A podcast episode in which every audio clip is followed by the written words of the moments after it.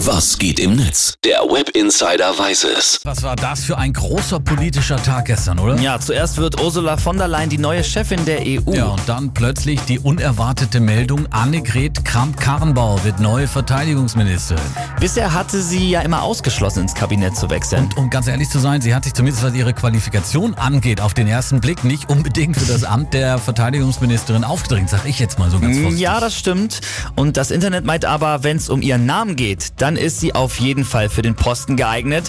Es wurde nämlich schon jetzt fleißig nach einem neuen Spitznamen für sie gesucht. Hier meine Top 5 aus Twitter.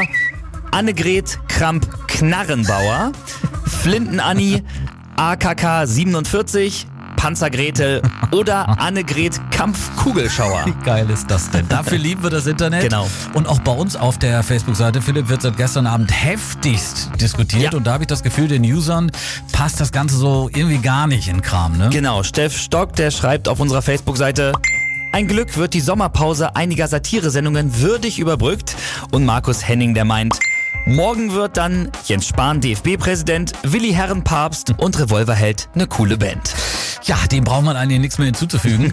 Es wird auf jeden Fall eine Mammutaufgabe werden Jo. für Sie. Der Posten des Verteidigungsministers gilt ja momentan, ja, muss man sagen, als das Schwierigste überhaupt. Gorch Fock, sage ich nur, Berateraffäre, Waffenlieferung, was haben wir noch? Frust in den Truppen, also ist eine relativ lange Liste. Das stimmt. Und ganz nebenbei will ja AKK auch noch die CDU neu aufbauen. Auch noch, ja, da kommt einiges auf Sie zu. Aber ich sage jetzt mal so, jetzt wo AKK Verteidigungsministerin ist, kann man eigentlich nur hoffen, dass Deutschland niemals von YouTubern angegriffen wird. Dann sieht's richtig schlecht aus. Stimmt.